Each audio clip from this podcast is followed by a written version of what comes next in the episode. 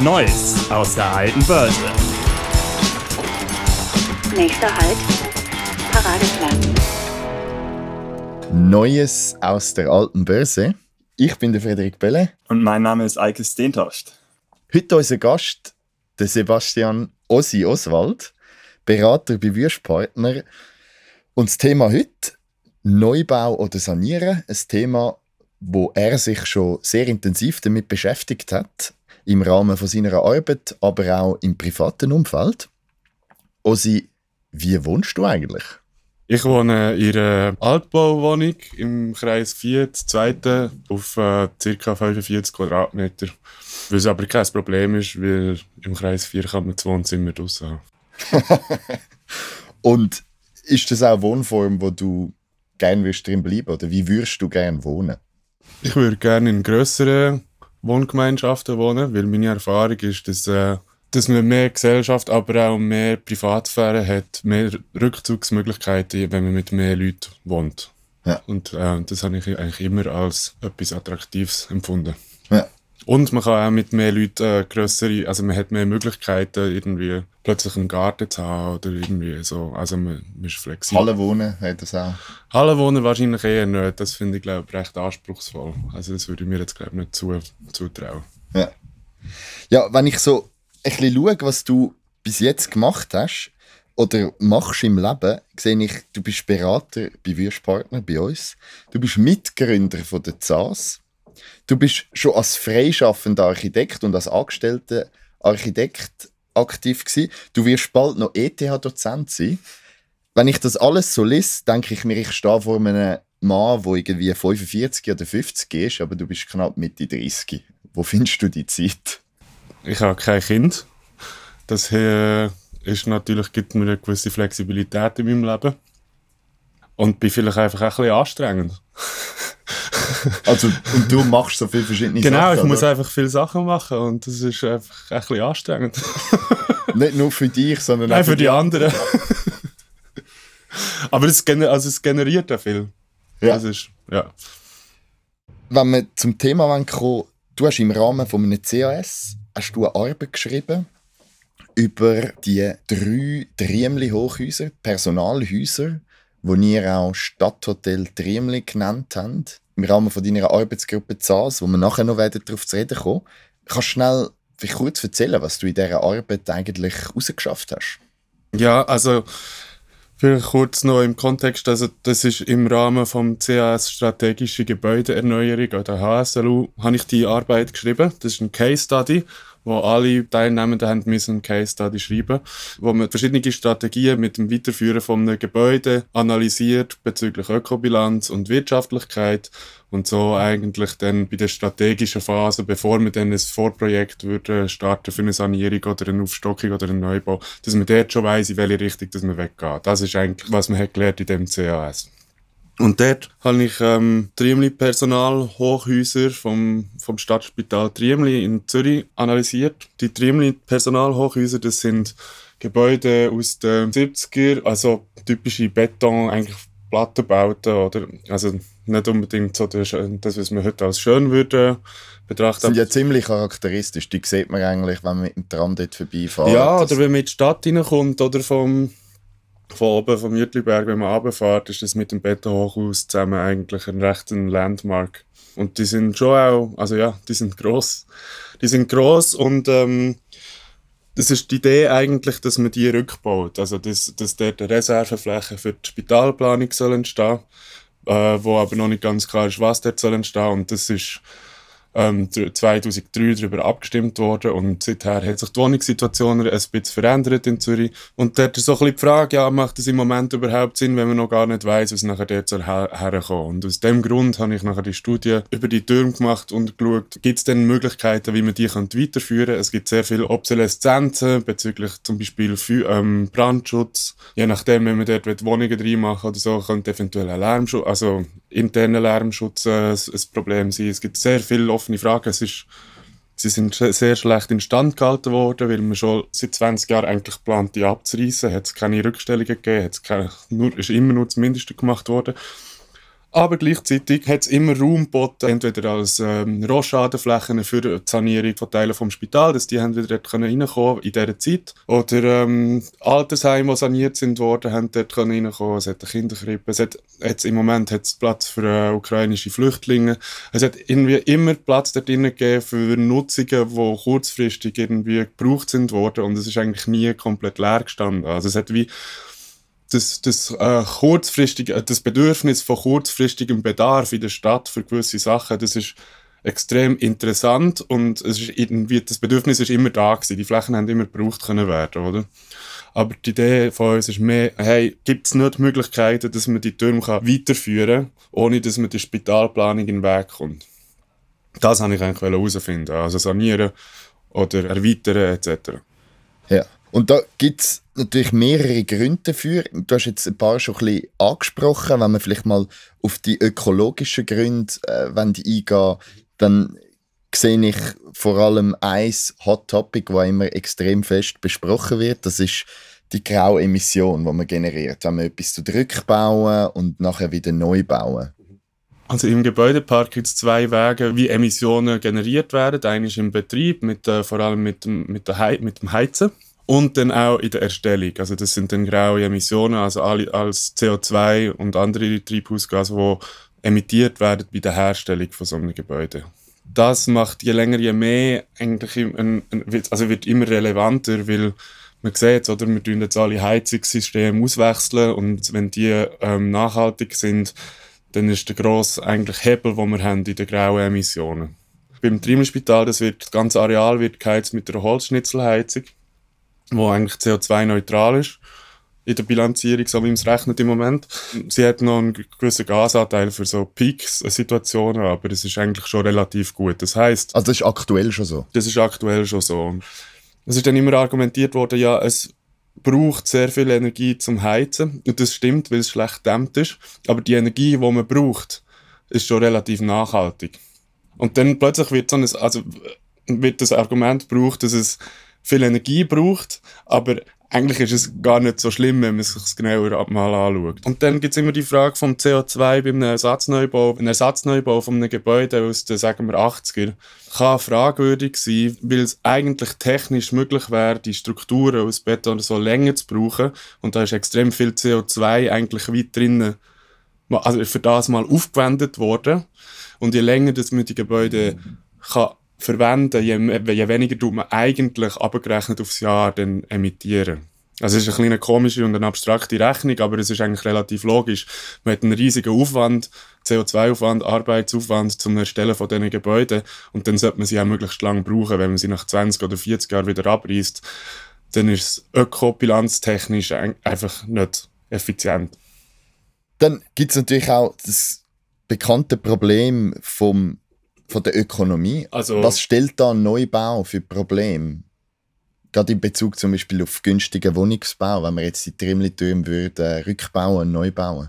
Ja, eben, da muss man wieder unterscheiden. Also grundsätzlich kann man glaube ich sagen, dass ähm, Erhalt von Bestandsbauten eigentlich der höchste, der grösste ähm, Garant für preisgünstiges Wohnen ist. Kannst du ein bisschen die Gründe dafür erwähnen? Ja, es ist einfach teuer neu zu bauen und, und, äh, und für einen Neubau auch bei der Marktmiete kannst du einfach viel höhere Mietzinsen verlangen und im Bestand, auch bei bestehenden Mietern, es ist einfach schwierig, die, die Mieten zu erhöhen. Oder? Und das garantiert eigentlich eher noch ein Fortbestehen von, von Nachbarschaften, die durchmischt sind. Und ein Neubau ist dort einfach ein bisschen schwieriger. Man kann auch preisgünstig bauen mit Neubauten, aber der Hebel ist viel kleiner eigentlich als beim Bestandserhalt. Und ähm, das ist das eine, aber jetzt muss man eben auch wieder sehen, dass beim Triemli eben dort nur ein Rückbau geplant ist. Oder? Und nicht, dass dort, dort würde nicht wieder zusätzliche Wohnflächen geplant sein. Und das ist natürlich jetzt bei dieser ganzen Diskussion von der, vom Wohnungsmangel oder Wohnungsnot oder wie es geredet wird, äh, wie es beschrieben wird und in Zürich, wo, wo die Situation recht angespannt ist, wirkt es ein bisschen absurd, dass man mehrere hundert Zimmer und Wohnungen tut einfach mal rückbauen, ohne dass man weiß, was dann dort nachher wird herkommen. Jetzt zwei Sachen, die in der Arbeit auch noch so ein am Rand erwähnt werden, sind so die Aspekte der Baukultur und die sozialen Aspekte.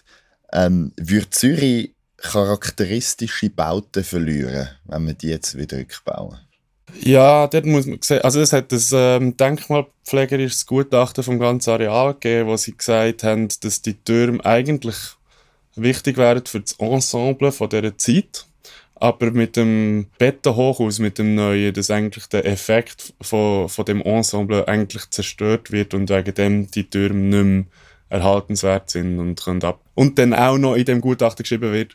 Und weil es dann sowieso verschattet wird von dem neuen Haus, tue jetzt, jetzt mal absehen von der, von, von der Inventarisierung von diesen Gebäuden. Das ist jetzt mal so die öffentliche, also so wie das mal entschieden ist worden, so vom Denkmalschutz. Aber es ist immer ein bisschen die Frage, oder was ist, äh, wer bestimmt, wer hat die Deutungshoheit von was das ähm, schützenswürdig ist und was ist genau schützenswürdig. Gibt es vielleicht, also weißt, können da soziale, also nachbarschaftliche Strukturen als Strukturen sehen, die geschützt werden, zum Beispiel. Das wäre jetzt ein nicht die sozialen Aspekt, Quartierleben oder wie.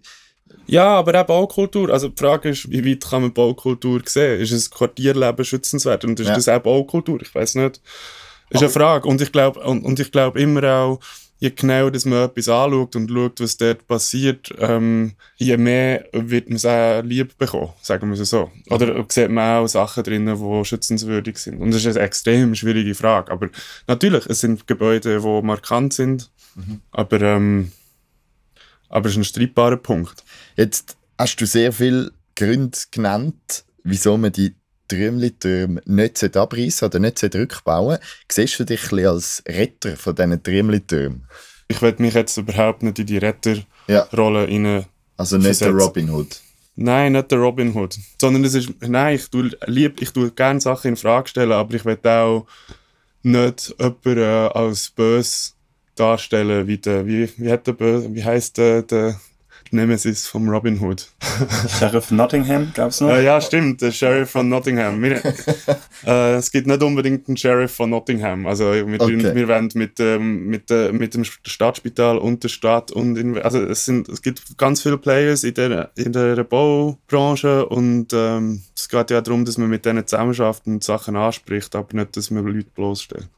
Wenn man von dem konkreten Case, wie du gesagt hast, es bietet sich halt an, einen konkreten Case zu nehmen, um die Fragen können behandeln. Würdest du aber behaupten, dass das Problem ein allgemeingültiges Problem ist, der Umgang mit eben diesen Beständen und die Frage, ob man sie neu bauen oder sanieren?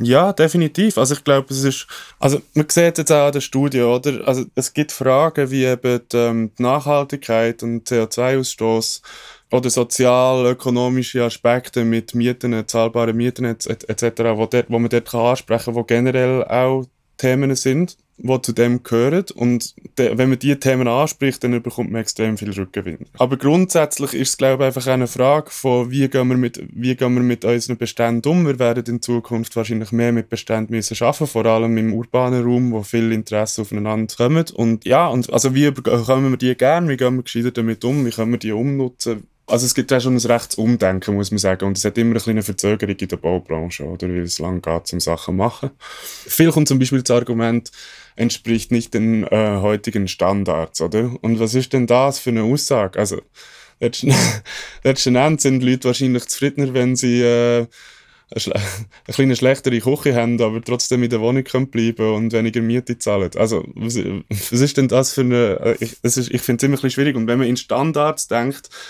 dann tut man automatisch halt auch einen Bestand bewerten, als dass es das, was man will, nicht mehr leisten kann. Das führt dann immer zu irgendwie Neubauten und das Ja. ist nicht zielführend, glaube ich. Ja, über etwas, was wir auch schon oft miteinander geredet haben, ähm, eben die Baubestimmungen.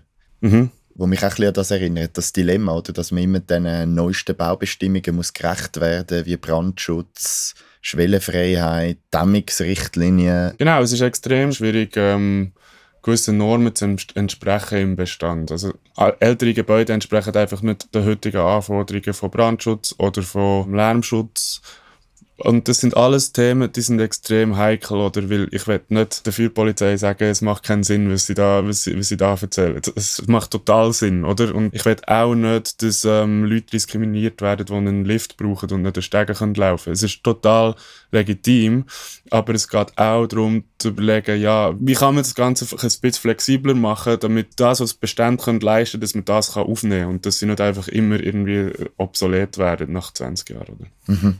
Wir haben vor allem über Wohnbau geredet vorher. Aber ist denn die Thematik, die Spannung vom Sanieren, Erweitern, Neubauen auch bei Geschäftsliegenschaften ein grosses Thema? Der Druck auf so Liegenschaften ist wahrscheinlich kleiner. Aber es ist, also es ist grundsätzlich eine Frage vom gesamten Gebäudepark. Es stellen sich teilweise ein andere Fragen mit Leerständen. Ja, also ich würde sagen, der Druck auf Wohnbau ist sicher viel stärker, äh, weil es dort sich auch schneller lohnt, mal ein, ein, ein, ein, Abriss-Neubau-Szenario zu machen, mit, äh, wo, wo man viel höhere Mieten kann verlangen kann. Gewerbe merkt man, dass innerhalb von der Stadt viel mehr, dass, dass die Attraktivität von Büroflächen zum Beispiel viel mehr so Cluster verteilt ist. Also im Zentrum ist es einfach äh, zum Vermieten zu hohen Preisen. Und es gibt andere Orte, wie eben an der Thurgauer Straße oder Hermitschloss, ich glaube auch noch so ein Cluster. Thurgauer Straße zwischen Dörlik und Klappbruck, oder? Genau, ja.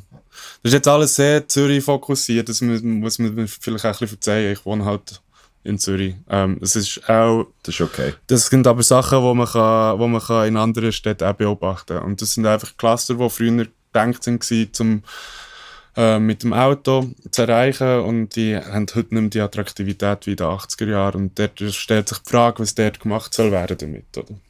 Ja, zum Beispiel Ferien auf dem Dach eines Bürogebäudes machen. Ja, genau. Also das ist, oder das ist ein bisschen äh, vielleicht ein bisschen ein also ein bisschen mit Humor zu sehen, aber wir haben äh, auf einer, in einem Gewerbegebäude, das abgerissen ist worden, in Schwammendingen an der Autobahn haben wir äh, eine Woche lang eine Kreuzfahrt gemacht, wo wir ca. das 20. hoch äh, auf dem Schiff sind und nicht mehr vom Schiff oben runter sind und äh, dort unsere Gala, Gala-Räume etc. Und, und eure Landgang, oder? Wir haben noch einen Landgang gehabt, ja, an der Thurgauer Straße, wo es die postmodernen leerstehenden Bürogebäude gibt. Also es ist unser Landgang und Tempelbesichtigung vom, vom Schiff, von der Schifffahrt aus, ja. Und wir hatten natürlich auch das Deck mit Swimmingpool etc. Es ist dort auch darum gegangen, eine Lust zu entwickeln, oder? Also, wir, muss sagen, wir haben einfach sehr viel Spaß gehabt dabei. Aber auch, dass, dass eine neue Betrachtung von der Sache auch mit Lust verbunden ist und dass es nicht immer nur muss heißen, ah, wir müssen jetzt irgendwie mit dem etwas machen, oder? Und sind unsere Ferien, ich habe Ferien genommen dann bei Würstpartner, ja, für äh, Kreuzfahrt in Schwammendingen.